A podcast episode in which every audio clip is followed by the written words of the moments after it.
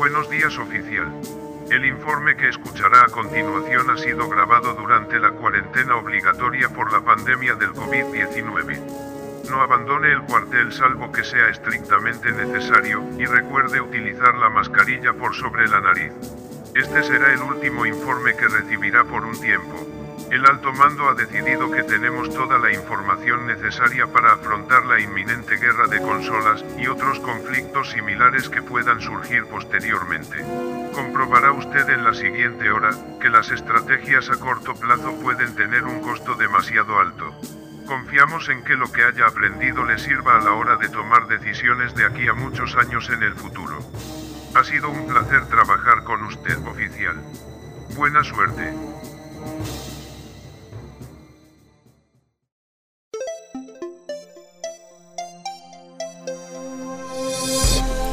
Esto es Modo Historia, un podcast para poner los videojuegos en contexto.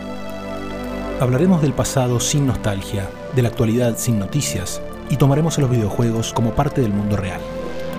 Con Guillermo Crespi, Matías Marqués y Juan Becerril. Temporada 2, episodio 14. La guerra Sega Nintendo, parte 4. Gracias al bono, otra vez triunfó Nintendo.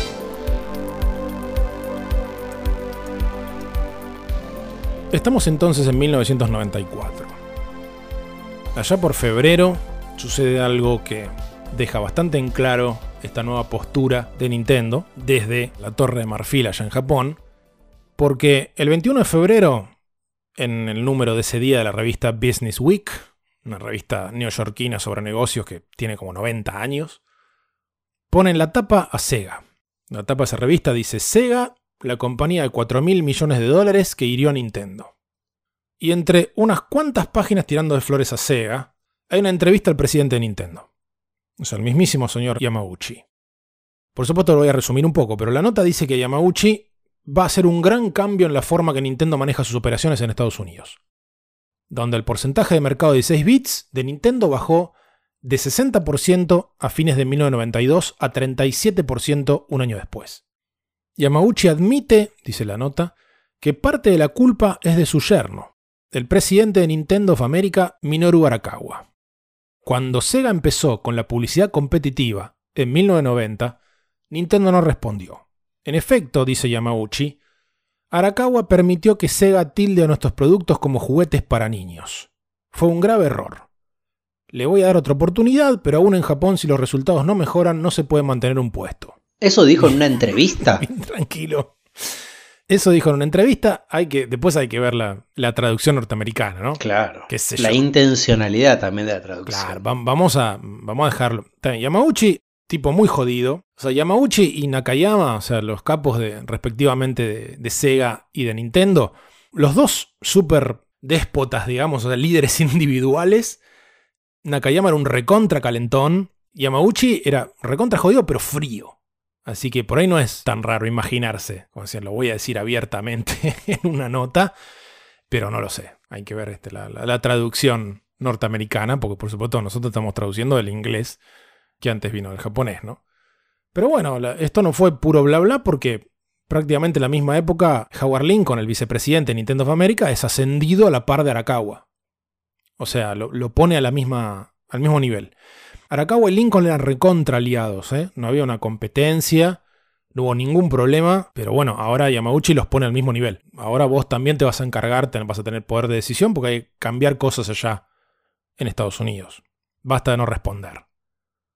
Todo esto aparece en el libro Console Wars, pero hay una parte de la nota que no. Leo mi traducción. Principalmente gracias a una sangrienta guerra de precios con Nintendo en Europa las ganancias de Sega podrían caer 63% en el año fiscal que termina el 31 de marzo, según nuevos cálculos de Goldman Sachs Company. La actual generación de videojuegos está perdiendo impulso, parece. Muchos consumidores están esperando las nuevas máquinas que saldrán a fines de este año o en 1995. Esto es clave. Ya dijimos varias veces que ese libro nunca remarca la situación financiera de Sega estaban perdiendo una cantidad de guita tremenda por la guerra de precios que ellos habían iniciado. Por un lado los problemas financieros de Sega y por otro también la industria de consolas en general. Entre el año 93 y 95 todos perdieron plata. O sea, el valor de la industria de videojuegos norteamericana cayó un 30% en esos años. Y hoy lo sabemos porque siempre sucede un cambio de generación de tecnología. Siempre hay bajones de consumo. Porque sucede esto que dice ahí la nota. Mucha gente empieza a decir, el año que viene sale la PlayStation 5, habrá dicho alguien hace meses, o el año pasado. Voy a esperar un poco y compro eso. Entonces ahí, ahí se empieza a frenar. Y eso se dio muy fuerte en esos años. Porque esa transición, como dijimos, fue rarísima. Nadie sabía qué corno hacer. Todos hicieron algo distinto. 3DO se apuró, tiró CD 32 bits. Atari se apuró, supuestamente 64 bits, cartucho. Nintendo tardó mucho más, salió con cartucho. En el medio, PlayStation con CD. Saturn, que iba a ser una cosa 2D y pasó a 3D cuando vio la PlayStation. Nadie sabía para dónde ir. Mm. Y los consumidores tampoco. decir, ¿qué hacemos con todo esto? ¿A dónde apuesto? Entonces, todos perdieron guita en esos años, ¿eh? Pero Sega ya estaba mal directamente de guita. Y también perdimos un poco de vista Europa dentro de esta historia porque además hubo una recesión a partir del 93, que perjudicó tremendamente todo allá. A España le pasó, por ejemplo. Se devaluó la, peseta que tenía bastante que ver también con el tema de, los Juegos Olímpicos del 92, ¿no? Sí, recordemos que en, que en julio del 92 se realizaron los Juegos Olímpicos en Barcelona y el gobierno español destinó gran parte de sus, de sus fondos, su presupuesto nacional a, a ese evento. Y esto hizo que, bueno, que el año 93 y 94 haya una, una gran devaluación de la peseta, que era la moneda de España en ese momento. Y bueno, esto se tradujo en un montón de aumento de, índices de desocupación, por ejemplo, y, en crisis económicas. Así que eso también, planteemos el, el, ejemplo en particular de España, pero Europa también es un mercado que ahí encontró un freno bastante grande por recesión económica. Pero otra cosa para quedarme un segundo en esa nota que sale en el Business Week. Yamauchi dice, en principio estamos mejor con unos pocos buenos juegos. Mucho software solamente significa mucho software malo. Me parece que eso también resume lo que venimos hablando del lado de Nintendo. Más que bombardeo de cantidad de juegos y de hype de marketing, es tomarse el tiempo apuntar a ciertos productos, sobre todo los que desarrollan y publican ellos mismos, ¿no? Así que hablemos un poco de juegos. Más juegos compartidos entre las dos plataformas, entre Genesis y Super Nintendo. Sale el NBA Jam en marzo para las dos plataformas. Super Street Fighter 2, julio. Mortal Kombat 2, septiembre. El Rey León, noviembre. Everything the light touches is our kingdom. En otros momentos del año, Earthworm Jim, por ejemplo. Son juegos, en muchos casos, interesantísimos, donde las diferencias no son tan grandes entre los porteos. El NBA Jam creo que no tenía música durante los partidos en Super Nintendo, por ejemplo. Qué sé yo, el Earthworm Jim, gran juego. Eran virtualmente iguales, pero por un tema de memoria, la de Genesis tiene un nivel más, por ejemplo.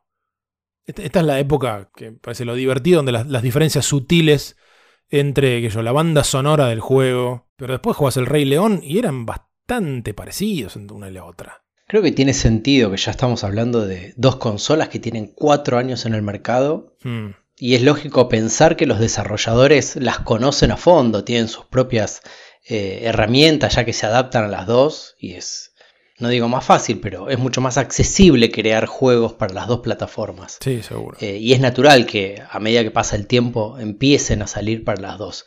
Y el, Earthworm Jim eh, es similar a esto que hablábamos eh, antes del, del Aladdin. Es como uno de esos juegos que, sigue por esa línea como súper animado, súper activo, cosas pasando todo el tiempo. Y sí, tenés gente en común en el equipo, mm. porque poco uno, de los que labura en Version cuando sale al aire y demás es David Perry, que después con otra gente del equipo forma Shiny, que son los que hacen Earthworm Gem. Como algo, algo, muy de la época eso, ¿no? Tratar de sacarle el jugo a lo que se podía empezar a hacer visualmente. Sí, seguro. Esta parte son todos juegos que salen en las dos plataformas, ¿no? Pero del lado de los exclusivos, ya la primera mitad del año fue muy fuerte para ambos lados. Que hasta ahora, por lo general, cuando hablamos de primera mitad del año, mencionamos grandes lanzamientos de Nintendo, ¿no? Acá está bastante equilibrado. Por el lado de Super Nintendo, por fin llegan en esos primeros meses del año 94, llegan los 16 bits grandes sagas, digamos, de, producidas para Nintendo, que hasta ahora estaban solamente en la NES o por lo menos en generaciones anteriores. Mega Man, por ejemplo.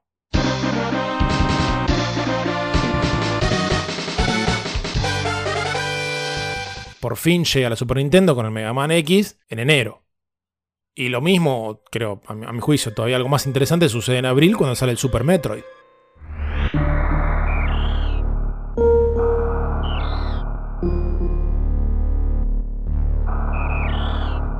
The last Metroid is in captivity. The galaxy is at peace.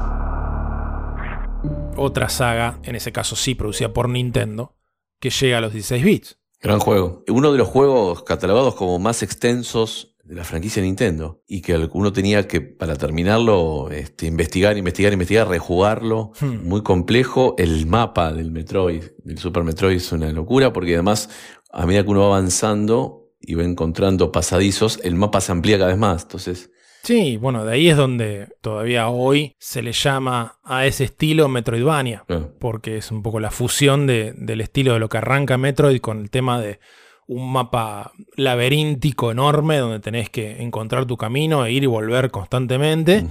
Y después es lo que toma la serie Castlevania a partir del Symphony of the Night. Ahí me estoy yendo un poquito más adelante, pero hasta hoy se, se conoce como un subgénero. Y del lado de Sega, habíamos pasado un año sin la saga principal de Sonic. Hubo un juego de Sonic, ahora voy a retroceder un poquito. Pero el tan esperado Sonic 3, en lugar de salir en el 93, que era la idea, sale en febrero del 94.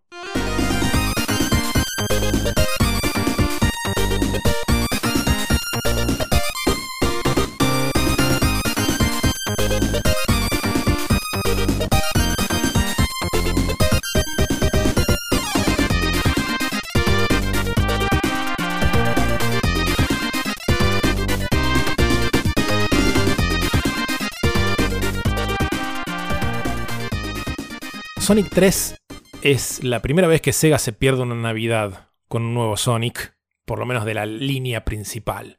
Acá está la diferencia que venimos marcando, ¿no? Con, por ejemplo, con Mario, ¿no? Recordemos que Sonic es diseñado para combatir directamente contra el personaje de Mario con respecto a ese tipo de juego de plataformas. Nintendo siempre se tomó todo el tiempo del mundo con los juegos de Mario y Sega trataba de apuntar a sacar uno por año con Sonic. Y como no llegaban con el Sonic 3, pusieron a los norteamericanos a hacer el Sonic Pinball. No sé si se acuerdan de eso, que es una especie de pinball bastante bueno, la verdad. Sí. Que salió, o sea, es como decir, necesitamos un juego de Sonic para Navidad, no puede haber una Navidad sin Sonic. Cuando ya a principios, acá estoy retrocediendo, pero a principios del 93, se veía que no iban a llegar o que iba a estar muy complicado con el Sonic 3 porque era bastante ambicioso, este, eventualmente ponen a un, equipo solamente norteamericanos a hacer ese, ese juego de emergencia que toma conceptos de, sobre todo el nivel Casino Night, que es del Sonic 2, donde la Sonic se convierte básicamente en una pelota tipo pinball. Ese había sido el Sonic de la Navidad del 93. En cuanto al desarrollo del Sonic 3, es una historia muy conocida, así que no, nos vamos a meter mucho en esta cuestión. Es bien sabido que lo que terminaron siendo dos juegos, Sonic 3 y Sonic Knuckles, en realidad eran el proyecto original del Sonic 3, que se atrasó tanto que terminaron separándolo en dos e inventando esta tecnología o implementando esta tecnología para que el cartucho de Sonic Knuckles en las partes del mundo civilizado, no acá en Argentina que lo tuvimos todo pirateado, no se podía hacer eso. Tenía, este, el Sonic Knuckles tenía en la parte de abajo, por supuesto, el conector tradicional de cartucho, en la parte de arriba otro conector para conectarle el Sonic 3. Entonces encajabas los dos cartuchos y esencialmente uniendo las dos mitades de lo que iba a ser originalmente el mismo juego. Lo que sí quería remarcar, porque es lo que nos interesa en esta línea, es que la fecha de salida de Sonic 3, en febrero del 94, también fue un tema de marketing.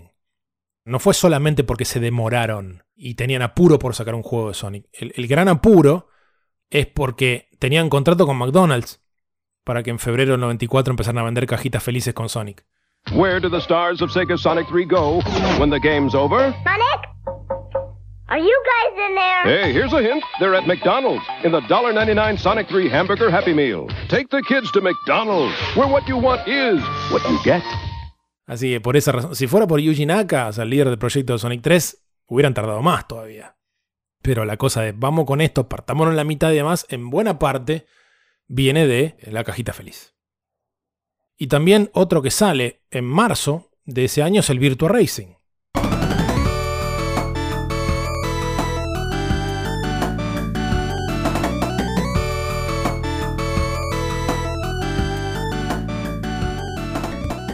Poco también de, la línea de respuesta de Sega al Star Fox de Nintendo. Está bien que, por supuesto, el Virtua Racing era un juego originalmente de arcade y Sega seguía teniendo una presencia importante en arcade. Y la llegada de ese juego al Genesis fue una estrategia muy parecida de meter un chip gráfico en particular, porque el Genesis no se podía bancar tanta cantidad de polígonos a esa velocidad. Y por eso en ese caso, el, como hemos dicho en algún otro episodio, el cartucho del Virtua Racing era más alto. Y este tema de la audiencia con respecto a la violencia de videojuegos, acá retrocedo un poquito, o sea, quedémonos en, en marzo del año 94. La industria de los videojuegos vuelve, en Estados Unidos por supuesto, al Congreso y anuncia que han acordado crear una Junta Nacional para calificar los juegos. Lo cual meses después sería la ESRB, la Entertainment Software Ratings Board, con el mismo señor que había puesto Sega a cargo de su proyecto, el señor Power. Hubo otras cosas clave que salieron de esto, que eran para otro momento. Por ahora Sega Nintendo no les quedó otra que aliarse momentáneamente, porque si no se le viene a la noche a toda la industria norteamericana. se mete el gobierno, chao. Muy, muy historia de película, ¿no? De los, los enemigos que tienen que juntarse para el bien mayor. sí, claro. Eh, película apocalíptica, tipo Día de la Independencia Americana. Un enemigo común más grande, el mismísimo gobierno. Exacto. I don't have any more questions. I, I, uh, I thank you for, we've come a, a considerable distance, really to your credit. Since December when this started. I think you really, really heard the message here, and I appreciate it. And uh, I, I do think that uh, it's going to make it easier for parents, and it's going to make this society. It's going to be one small step, and this is not. We're not going to have a less violent society or a more valued society. Uh, with any one single magic step. It's going to take a lot of individual steps, and we're all responsible. But I think you've demonstrated uh, responsibility and willingness to take that step on behalf of the video game industry, and I appreciate it very much. Pero algo divertido, digamos, que, que salta en el diario Washington Post el 5 de marzo del 94. Y yo lo pudiera haber contado antes, pero a propósito lo dejé para la cronología ahora. Es una nota que decía, rivales del videojuego se unen para crear sistema de clasificación. O sea, cuenta lo que acabo de comentar. Hmm y dice, la presión pública para un sistema de calificación comenzó el año pasado, luego de que Sega lanzara un juego llamado Night Trap. Ahí describe un poco el juego y dice, los medios periodísticos quisieron cubrir el juego y otros títulos controvertidos, pero conseguir imágenes no resultó fácil. Ciertas escenas aparecen en pantalla solamente para los jugadores habilidosos que logran llegar a ese punto. Detengámonos un poquito acá. Diario importantísimo de Estados Unidos, el Washington Post, tratando de obtener imágenes de la violencia del Night Trap, cuando si alguien jugó al Night Trap, lo más probable es que a los 5 minutos perdés sin entender por qué perdiste. ¿Qué pasó? Es una cosa. decir, ¿qué carajo? ¿Cómo es esto? Eh, tengo un montón de cámaras y se me escapan los tipos y cuando se me escapan un montón de los que tengo que atrapar perdí.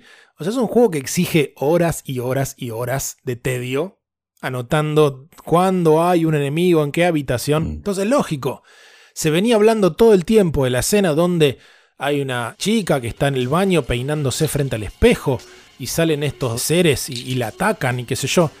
Anda a llegar a eso.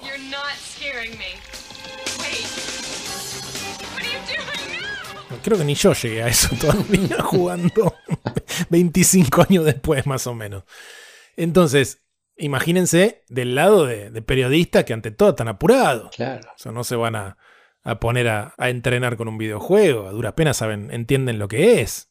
¿Qué sucede? Dice la nota. Así que Nintendo proporcionó su ayuda. Un caso fue un reporte en julio del canal de televisión Como de Seattle, donde miembros de la sede local de la Organización Nacional de las Mujeres fue filmado mirando Night Trap. Según el periodista Bob Thronsen, el canal se enteró del juego a través de Nintendo. Recordemos que Nintendo of America estaba en Seattle, por eso están hablando de un canal de Seattle. Más tarde, un empleado de Nintendo jugó el juego de Sega mientras una cámara filmaba las partes relevantes. No. O sea, él fue el primer video reacción de videojuegos. Ladies react to. claro, Tonight Trap. Lo que suceda a continuación no lo podrás creer. Claro. Te dejará boquiabierto. Y la nota sigue, dice, Nintendo más adelante le dio a un subcomité del Senado un videotape con escenas del Night Trap y la versión de Sega del Mortal Kombat. Existía la necesidad, dijo Howard Lincoln de Nintendo, de educar al público para que sepa que no era Nintendo la que estaba sacando estos productos. O sea, está admitido acá abiertamente que Nintendo se encargó bien claro de que la gente del Senado supiera. ¿A quién apuntar? Se mandó derecho, viejo. Claro.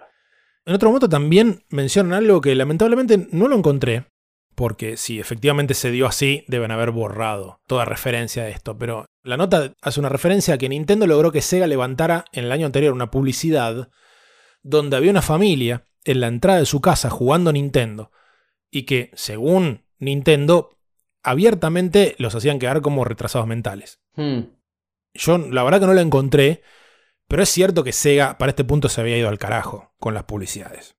Hay un montón de publicidades que no nombré durante estos episodios. Las de Game Gear, por ejemplo, las de la portátil de Sega, probablemente son las más violentas. Hay una que te compara con un perro, o sea, dice solamente alguien daltónico con un coeficiente de 12, creo, le da igual una Game Boy o una Game Gear. O sea, le, le da igual un blanco y negro y color. Sí. De la misma manera que le da igual tomar agua del inodoro. Está bien. Está buena la publicidad. If you were colorblind and had an IQ less than 12, then you wouldn't care which portable you had. Of course, you wouldn't care if you drank from the toilet either. Y después hay otra que dos pibes juegan uno al Game Boy y el otro al Game Gear. El que juega al Game Boy agarra, no me acuerdo qué, una especie de animal disecado, no me acuerdo ahora. Se golpea la frente como para ver en colores. Y se queda, "Uh, sí, colores. Hey, there's an easier way to get color. Get a Game Gear, the full color portable with over 150 games, like the new Echo, Mortal 2, and Sonic Triple Trouble. O casualidad, el que está jugando la Game Boy es gordo y tiene cara de Gil. Hmm. Y el de Sega es flaco y canchero. Es un canchero, claro. Totalmente. Canchero y flaco. Todo tipo de cosas que no, no han contribuido a la infancia de muchos de nosotros. Con respecto al trato del prójimo. Pero es interesante que eso muestre cómo estaban en esa guerra franca de destruir al otro. Sí. Tal vez incluso más que de construir algo. Es, no sé, me resulta como súper curioso. Incluso en esto de la guerra con, con la cuestión contra el gobierno, por el sistema de rating. Saber que lo que le estás haciendo al otro te va a volver a vos. Sí. Entonces esa, esa batalla de, está bien, pero primero lo tengo que matar, después yo peleo contra el enemigo. Es extraño. Sí, sí, totalmente. Bueno, poco después de este artículo, donde se hace público, digamos, del Washington Post, ¿no? El artículo donde se hace público que Nintendo se encargó de mostrarle a todo el mundo, por lo menos al Senado, los juegos violentos de Sega. Kalinsky responde que estaba, cito, impresionado con el hecho de que Nintendo arrastrara a la industria entera por la mugre en forma tan irresponsable solamente para frenarnos. Claro. Que me parece que es un poco lo que vos estás planteando, ¿no? Sí, eh, igual gracioso también, ¿no? Kalinsky diciendo, no puedo creer que hagan esto, que es lo que hacemos nosotros. Dale. Creí que ustedes estaban a otro nivel. Claro. Nintendo le dijo, aprendí del mejor. Y sí, es que acaba esta cuestión, la nueva postura de Nintendo, con esta cuestión que había ya venido de las audiencias, donde Nintendo se... O sea, encuentra una manera de pelear que es desde lo que ellos venían trabajando durante años, esta cuestión de contenidos familiares y cuidado, les terminó sirviendo como arma en ese momento. Claro. O sea, decir, ah, buenísimo, en este momento está bien visto esto nuestro. Mm. Ahí lo explotaron tremendamente. Así que como muestra de esta, entre comillas, nueva actitud de Nintendo of America, Lincoln, o sea, el vicepresidente, en realidad ahora ya a la altura del mismo Arakawa, publica una carta abierta, que era un, un simpático poema que la verdad que si lo traduzco se va a perder todo, me parece que lo suficientemente básico. Decía, o sea, para Tom Kalinske, ¿no? Dear Tom, roses are red, violets are blue, so you had a bad day. Boo hoo hoo hoo. Hmm. Hermoso, un haiku. O sea, tuviste un mal día, Bancala. bancatela. Carta abierta de la gente de Nintendo directamente. No solo eso, Nintendo hizo una campaña en revistas, que era una publicidad doble página, diseñada para que parezca una nota.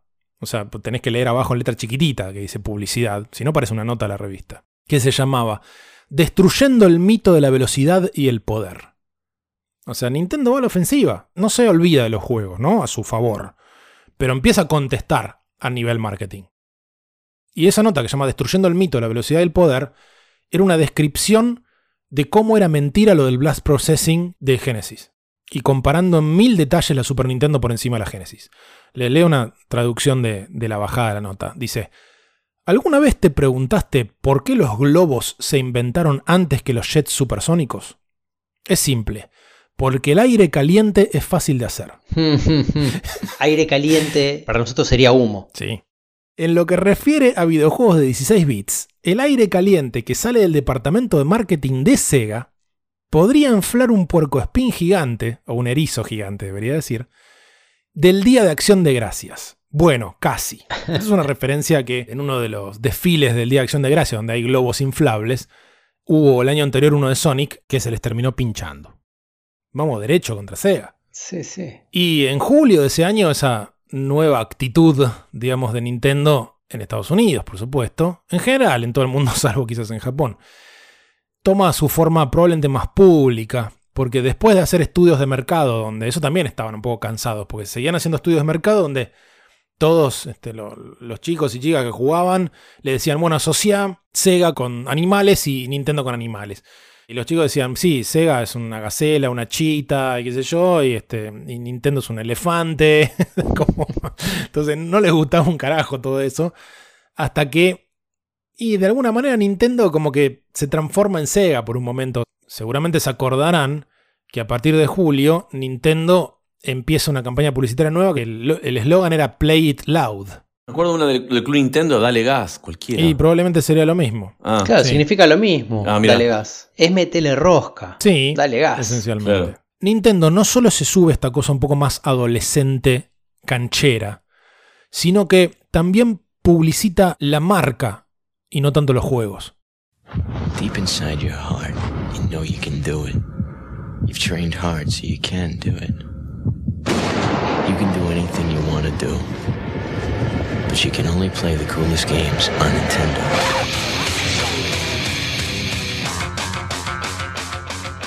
Siempre hasta ese momento Nintendo había publicitado los juegos individualmente porque ya tenía armada la familia Nintendo. En cambio, Sega se constituyó como marca fuerte. El branding de la marca Sega era fuertísima, el grito Sega, y los juegos por ahí no tanta bola. Bueno, pero es entendible también que antes si vos sos el líder de un mercado, no tenés por qué estar invirtiendo en la marca que es la líder. Ya, ya lo dijiste antes, que en ese momento, antes de que aparezca Sega, Nintendo significaba videojuegos. Sí, absolutamente. Es natural que cuando Sega entra a hacer la pelea, tiene que enfocar sus recursos de marketing en una cosa. Y más le vale enfocar en Sega versus Nintendo. Ahora le está llegando la pelota a Nintendo. Y sí, ahora es que abiertamente Nintendo empieza sea, en su momento se criticó, yo me acuerdo un poco, de que se notaba un poco forzado, como decir, este no es el estilo de ustedes, y de la cosa medio canchera. Lo cierto es que nunca llega al nivel de agresividad brutal de Sega, eso seguro. Claro. Como que te pegan con el guante puesto, pero, pero por lo menos devuelven la trompada.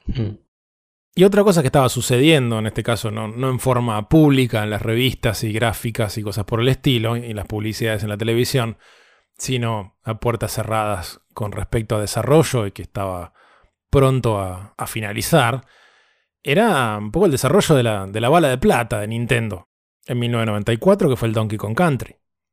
Un juego desarrollado por un estudio británico, el estudio británico Rare, del cual ya hemos hablado varias veces, uno de los primeros desarrolladores occidentales para la NES.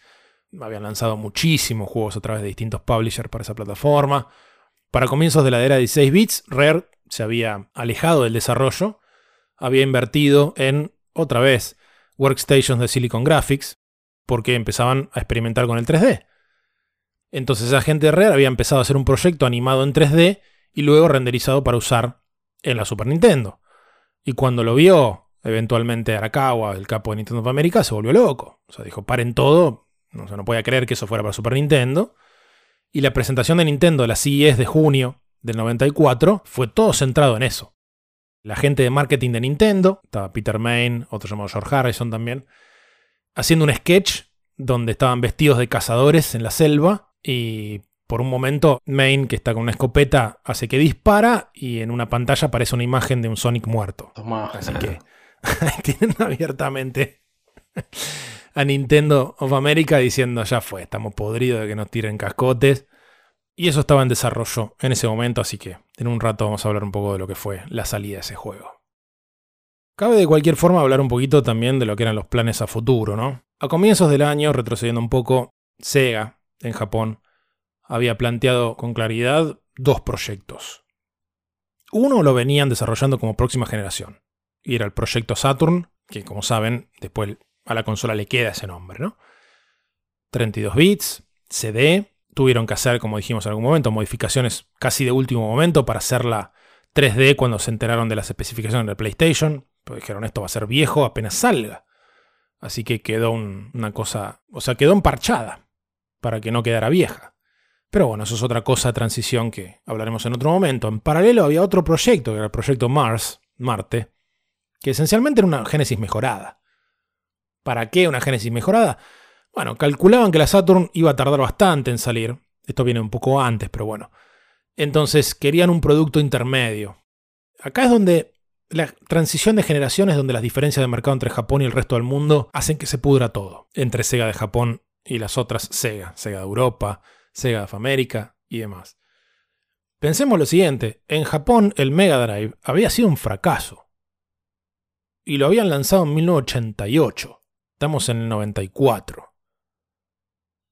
En Estados Unidos, el Genesis, versión norteamericana, había arrancado un año después y tenía resto. Y ni la Saturn parecía muy avanzada, ni ese proyecto Mars parecía que tuviera mucho sentido en Estados Unidos. ¿Para qué más a poner una Genesis mejorada si la Genesis va bien?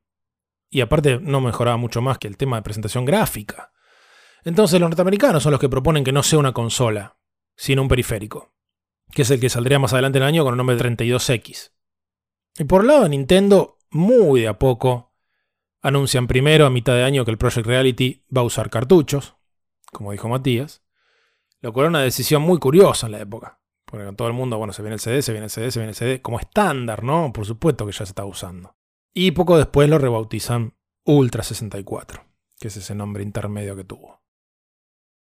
Para hablar un poquito de lo que era el presente en esa época, en el 94, en la segunda mitad del año, y volviendo a los juegos, por fin llegan grandes exclusivos históricos de Nintendo a Sega. El Contra, Contra Hard Corps, de Konami. Mega Man llega a Sega también, con algo similar al Super Mario Stars en cuanto a, en ese caso, los tres primeros Mega Man, que se llamaba Wily Wars. Y en septiembre tenés, por ejemplo, histórico juego clásico de Super Nintendo, el Super Punch Out. Es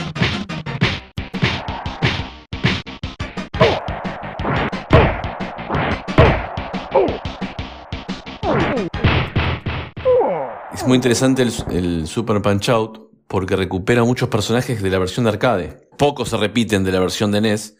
Y de hecho también el, gameplay es muy parecido al de arcade. O sea, el jugador de atrás, sí, con una especie de cuadrícula verde este, mm. que, replica un poco el jugador.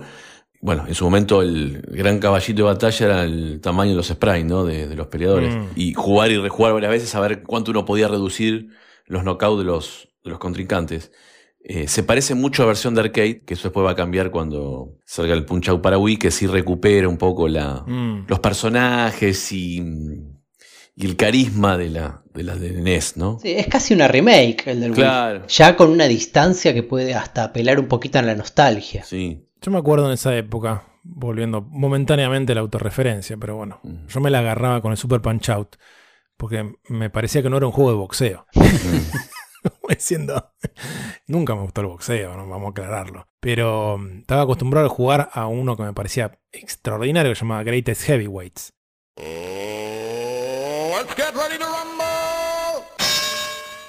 Round one.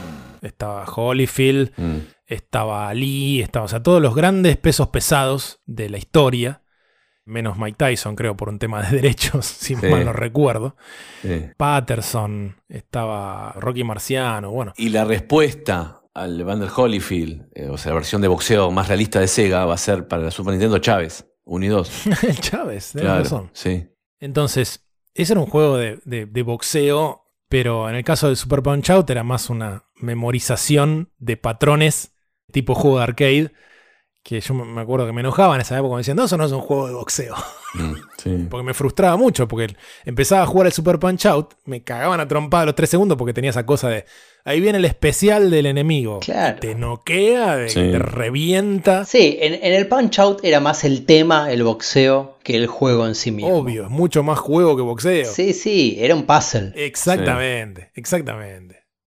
Y en octubre también, algo que hemos ilustrado con algunos ejemplos a lo largo del camino, pero creo que nunca lo objetivamos demasiado, es que como nos estamos centrando en lo que sucedió, principalmente en Estados Unidos y en segundo lugar en Europa, nos olvidamos un poco de que en Japón, el Super Famicom tuvo una cantidad de juegos exclusivos, una locura, creo que cerca de mil juegos salen solamente en Japón para esa consola. Y dentro de eso tenés un montón de cosas como por ejemplo juegos de rol, sí. de los cuales no llegan tantos a Occidente. Pero aún así, los que llegan, por ejemplo, ya hemos nombrado algunos de la misma saga, pero en octubre del año 94 sale el Final Fantasy III, o sea, el tercero de Estados Unidos, ¿no? Sí. El sexto japonés.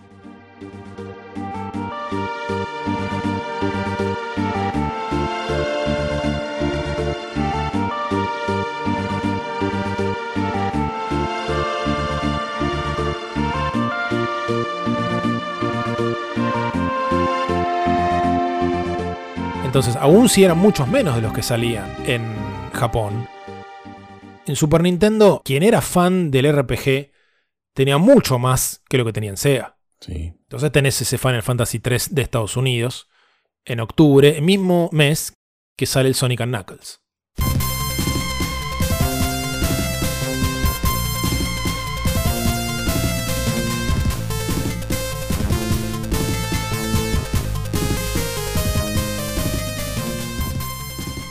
Pensemos lo siguiente, entre el Sonic 3 y el Sonic Knuckles venden más o menos la mitad que el anterior. O sea, lo estaban quemando a Sonic. Mm. Y el símbolo de cómo Nintendo da vuelta esta breve victoria en mercado en Estados Unidos es lo que sucede el 24 de noviembre del 94. Ese mismo día salen la 32X de Sega, este periférico que mejora ligeramente el Genesis, y el Donkey Kong Country de Nintendo. Y acá es donde las diferencias entre las necesidades del mercado japonés y las necesidades del mercado norteamericano y europeo son completamente diferentes. Está bien, podemos acusar la inflexibilidad, si ustedes quieren, de Japón, de que no dejó que Estados Unidos y Europa hicieran lo suyo. Pero los japoneses estaban repodridos de perder plata por el lado de Estados Unidos también. Claro. Y decidieron apostar a qué pasaba después en Japón. Entonces es muy simbólico que el mismo día salga un periférico, que era una gran promesa, pero terminó saliendo muy cerca. Imagínense, o sea, estamos en noviembre. En cuestión de semanas sale en Japón la Saturn. Entonces, desde el resto del mundo dicen, ¿para qué mierda me voy a comprar esto si en- dentro de algunos meses aparece la Saturn? Lo condenaron y además lo apuraron y nadie tuvo tiempo de hacer juegos decentes para esa cosa. Entonces salió con pocos juegos, juegos flojos. Sega Genesis, our sincere condolences. What a waste. When you start with a Genesis, you can always add a Sega CD and new Genesis 32X. Everything else is cold and stiff. Burial or cremation? Burn it. Welcome to the next level. Al mismo tiempo, Nintendo demostrando que el Super Nintendo sigue teniendo resto.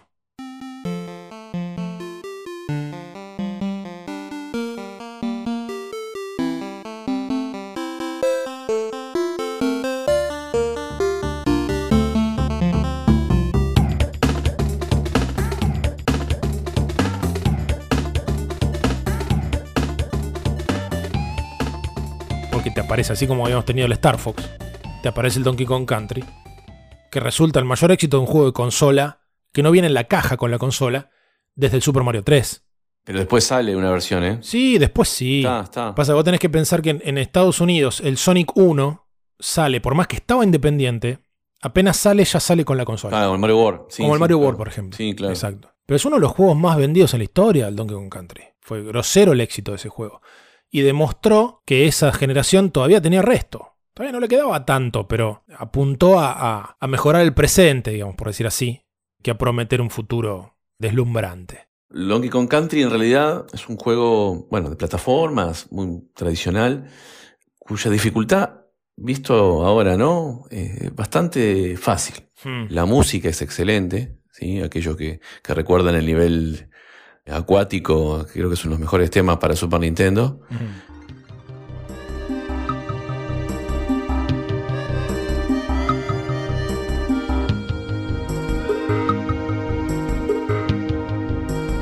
El diseño deslumbra, es lo primero que uno y el sonido es lo primero que uno recuerda. Sí, la presentación audiovisual era como. Ah, es- parecía que, que eso no era posible en esa máquina. Es su caballito de batalla. Seguro. Ya de la presentación, ¿no? Donde aparece, bueno, Cranky Kong, como la versión vieja de Donkey Kong. Llega Donkey Kong con el rap y la música y los colores, ¿no? Eso se marca un poco, ¿no? Que es el futuro, ¿no? Por dónde viene el futuro. Sí. Yo me atrevería a decir que esto que uno ve como que el Donkey Kong tan exitoso es fácil. Me atrevería a decir que es parte del diseño. Estás hablando de una consola que está surcando tal vez sus últimos años con un producto que visualmente hace parecer que es otra consola, que le da un salto de calidad enorme. Es entendible que sea fácil porque ya está en una nueva generación de juegos pensando no tanto en el desafío sino en la experiencia del jugador. Y el Donkey Kong inevitablemente es un juego muy satisfactorio. Sí, sí. sí. Estás constantemente descubriendo nuevos, eh, nuevas cosas con las que interactuar, los barriles, que a, a veces son automáticos. Saltás a uno y de pronto pasás de uno a otro buscando cosas y no hiciste nada. Sí, sí, sí. sí. Pero es muy satisfactorio. Creo que hay un. Esto por ahí, eh, Crespi me lo vas a poder decir mejor. Miyamoto está en contra, está un poco en contra de, Mm. del juego. Vos sabés que hay una, una cita Sí. que repiten en algunos libros. Esa, esa. que creo que está en. Me parece que está en el libro de Kent, en The Ultimate History of Video Games, en una nota al pie, si mal no recuerdo. Que yo no la incorporé a todo esto porque no está confirmada. Aunque fue una nota que hizo el mismo tipo. Dice: Yo hice una nota donde hablé con Miyamoto, diseñador, por supuesto, además de Mario, creador del Donkey Kong original. Que no, él no tuvo que ver eh, fuertemente con el Donkey Kong Country. Donkey Kong Country es un juego esencialmente británico. Y hay una, una cita que utiliza Kent como que Miyamoto hizo un comentario muy mala leche, cosa muy rara. Como que la cita era que el Donkey Kong Country era la prueba de que te van a bancar un mal gameplay si le pones gráficos lindos.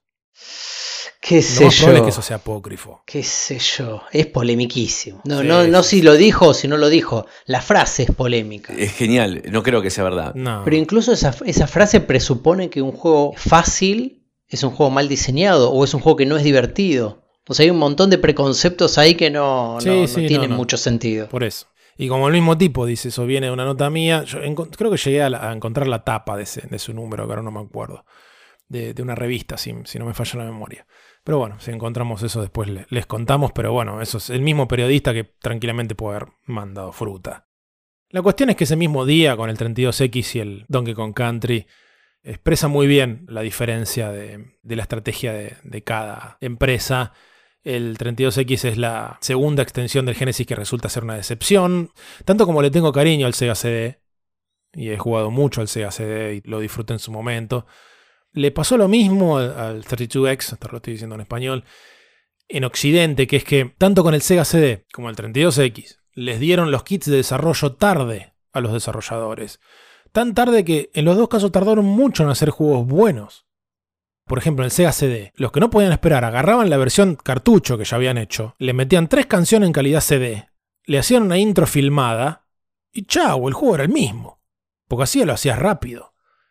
Y me acuerdo claramente de esa experiencia. Me acuerdo con el, con el FIFA, el primer FIFA de Sega CD, Sí. habiendo jugado el primer FIFA de, de Genesis, que, que contaba Matías. Sí. Y me acuerdo del Sega CD empieza con un video. Sí, que son imágenes, muchas son imágenes de Italia 90. Ah, ok. Sí. Pero era una cosa espectacular, como una promesa de decir, no puedo creer lo que va a ser esto.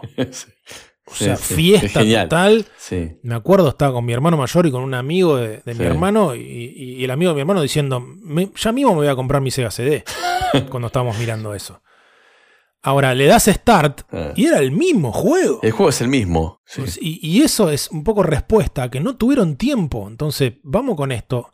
Y entre eso y el fiasco de muchos juegos filmados, Y no en vano fracasó el Sega CD. Eh, con Mortal Kombat es lo mismo, ¿eh? Sí, sí, Esa- sí. La presentación muy linda, la canción, bueno, muy famosa. La pero- música es más linda, sí, siempre, Ah, siempre la música este, gana en, en calidad, pero este, escuchen lo- los dos episodios que hicimos, Mm. sobre todo el segundo que hicimos en la, en la primera temporada, Introducción a la música de los videojuegos. Mm. Ahí hablamos cómo el CD mejoró la fidelidad del sonido, pero empeoró la interactividad de la música. Y con el 32X pasó algo similar en cuanto a que también lo apuraron. Entonces tenía pocos juegos y los juegos no eran tan buenos porque los apuraron. Así que eso quedó olvidado porque mucha gente esperó directamente la Saturn. Y para dejar bien en claro la publicidad de Donkey Kong Country, para dejar bien en claro esta actitud de ese momento de Nintendo a partir del 94, la publicidad de televisión decía, ¿dónde lo vas a encontrar a este juego, el Donkey Kong Country? No en Sega, no en adaptadores 32X, no en CD-ROM, solamente para Super NES. Sí. Bien clarito. Como decir, nosotros tenemos lo mejor tecnológico y es en la misma máquina que ya tenés. Ujú. Golpes jodidos, eh. Porque acá realmente no quedaba claro para dónde iba Sega. Mm. Pensemos en el cierre de ese año. En diciembre salen Saturn y PlayStation en Japón. Pero en Estados Unidos la cosa está complicada. Sega vuelve a ganar en ventas en Navidad de nuevo. O sea, en cuanto a ventas de, de Genesis versus Super Nintendo, sí, Sega vende más 91, 92, 93, 94. Cuatro años seguidos. Pero la diferencia es nada. El Donkey Kong Country es descomunal. Sega of America sigue sin dar ganancias. Parte de la plata que ganaba la rama de arcades de Sega, que seguía viva, por esas épocas estaba con el Virtua Fighter, por ejemplo, termina gastando guita para salvar las papas al resto de Sega of America. Están gastando mucho en publicidad, están recortando mucho los precios y Japón está muy concentrada en las plataformas que se vienen. Así que nos queda el año 95, donde vamos a ser más breves, porque esto ya está bajando en intensidad fuertemente este enfrentamiento, con Nintendo recuperando territorio, cambiando de actitud, demostrando que la generación 16 bits sigue vigente, Sega sin una idea clara de para dónde ir en el futuro. Juegos del año 95, en lo compartido entre plataformas más de lo mismo, así como tuviste Mortal Kombat, Mortal Kombat 2, Mortal Kombat 3. Del lado de Sega hay algunos juegos muy queridos, como el Ristar en febrero, por ejemplo, juego de plataformas, el Comic Zone, juego complicadísimo que sale en agosto, el Vectorman también, que sale en octubre. Nintendo, sobre fin de ese año, en Estados Unidos te saca Chrono Trigger, uno de los RPG más importantes en la historia, Killer Instinct, cosa rara, eso, eso sí que fue el cambio de Nintendo de esto antes Nintendo no lo hacía. Sí, sí, sí. ya sí. la palabra killer, el nombre. Mm. Que bueno, este era uno de los proyectos que venían de esta alianza, por un lado con Rare y por otro con Silicon Graphics, ¿no? Tenés el Yoshi's Island también, una hermosa secuela, con su estética tan particular, también mantiene viva la, la parte tradicional del Nintendo y sigue siendo un gran juego.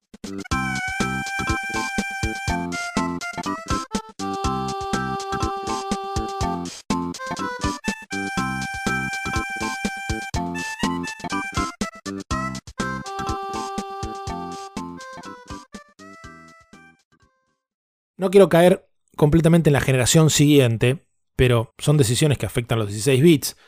La salida del Saturn en Japón, la nueva consola de Sega, fue mucho mejor que la salida del Mega Drive, muchos años antes. Por dos ventajas principales. El Virtua Fighter, por un lado, y también el hecho de que salió dos semanas antes que la PlayStation.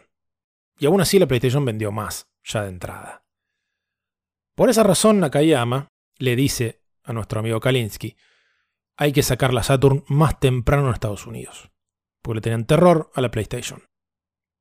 El plan hasta ese momento era que la Saturn saliera en septiembre del 95, el mismo mes que eventualmente salió la PlayStation. Estamos hablando de Estados Unidos, ¿no? Las dos salen juntas en diciembre del 94 en Japón y van a salir juntas en septiembre del 95 en Estados Unidos. Y en mayo de ese año iba a hacerse la primera E3. La industria norteamericana de videojuegos por fin arma su propia exposición y se independiza de las CES. Nakayama le dice a Kalinsky, lancemos ahí mismo la Saturn, directamente en mayo, no esperemos a septiembre, que se anuncie como sorpresa, la gente va a pensar que estamos hablando de lo que se viene en septiembre, y le decimos, ya está disponible, vayan a comprarla, lo cual sonaba atractivo de movida, pero para Estados Unidos de entrada quedó claro que iba a ser un desastre, porque primero no había tiempo para fabricar tantas consolas como se habían vendido ya en preventa negocios, y después otra vez la misma. Tampoco llegan con el desarrollo de juegos. Salen pocos juegos para la Saturn. Con ese apuro de iba a salir en septiembre y de pronto tiene que estar lista para salir en Estados Unidos en mayo. Todo por el cagazo de la PlayStation, que era un temor real, honestamente. Fue un manotazo de ahogado por parte de Japón. Baja en línea, hagan esto. Estados Unidos no está de acuerdo, lo tiene que hacer igual. Soar.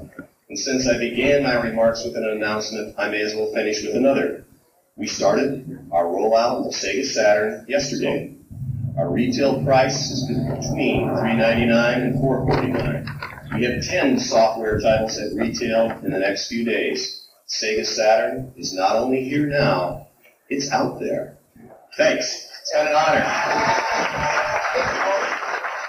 Para colmo, como es de público conocimiento, cuando Sega anuncia la Saturn en la E3, lanza la sorpresa de ya está disponible, vayan a comprarla, sale solamente 399 dólares. Justo después Sony sube al podio y anuncia que la PlayStation va a costar 100 dólares menos.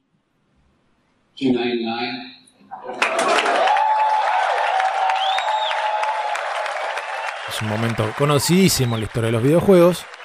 Todavía se sigue escuchando el eco de, del golpe de las mandíbulas de prácticamente toda la industria que no fuera Sony, porque era imposible imaginar que Sony iba a tener la espalda para vender semejante consola con esa tecnología a ese precio. O sea, se cayeron de culo Sega, Nintendo, todos.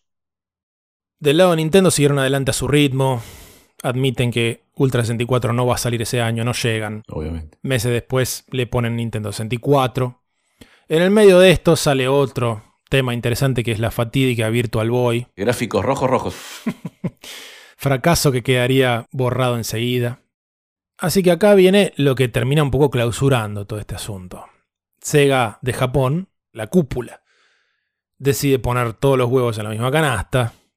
Piensa en lo siguiente, con Sega para esta época tenés Genesis o Mega Drive, Sega CD, 32X, 32X CD, que era para combinar los dos, Game Gear, Pico, Saturn. O sea, 300 cosas que no eran compatibles entre sí. Entonces, ¿qué hace en octubre del 95 Hayao Nakayama? Toma una decisión absolutamente lógica para Japón y bastante desastrosa para el resto del mundo. Cancela la producción de todas las plataformas menos la Saturn. Borrón y cuenta nueva. Apotemos toda la Saturn. En mayo del 96, ordena cortar relación con la agencia publicitaria que había hecho todas sus campañas recientes en Estados Unidos, los que inventaron el Welcome to the Next Level, etcétera, etcétera, basta.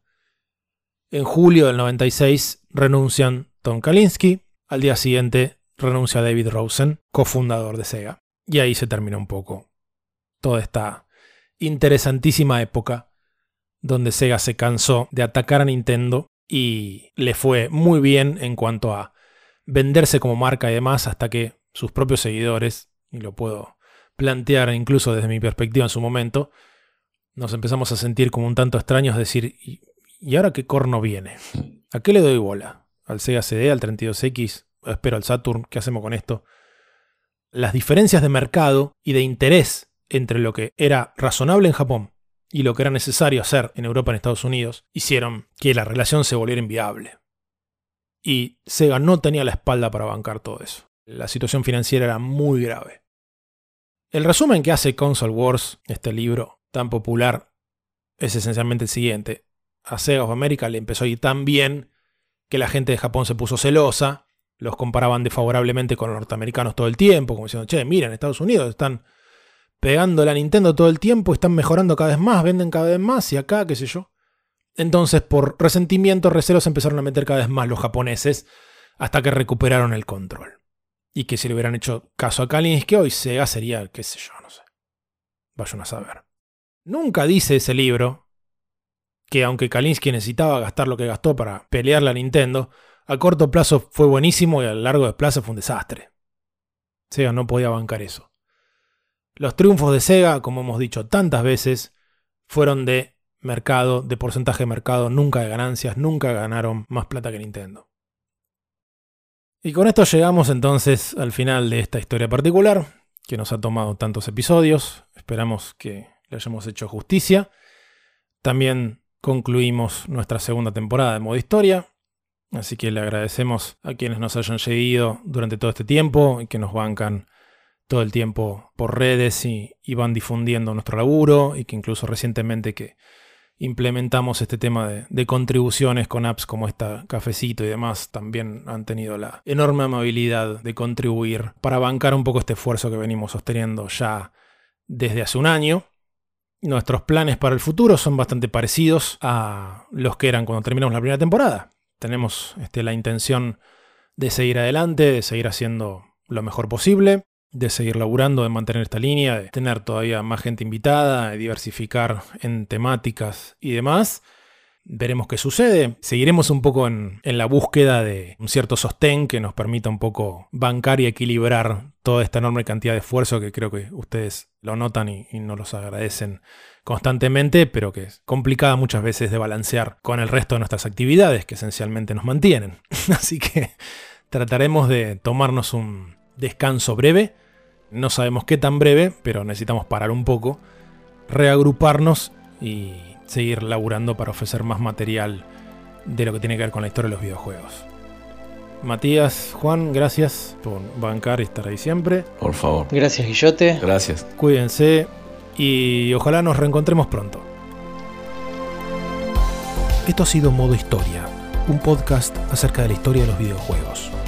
Para comunicarse con nosotros, enterarse de las novedades y conocer formas de colaborar con el podcast, pueden seguirnos en YouTube como Modo Historia Podcast o en redes como Instagram o Twitter bajo el nombre Modo Historia Pod, Modo Historia. También pueden escribirnos a nuestro mail, modohistoriapodcast.gmail.com. Esperamos sus comentarios y sugerencias para próximos episodios.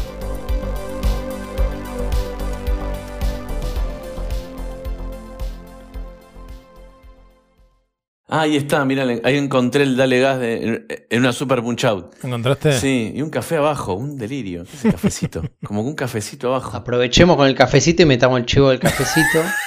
Todo cierra. Todo cierra. Así como Play Loud. nadie se va a dar cuenta, muy sutil va a ser.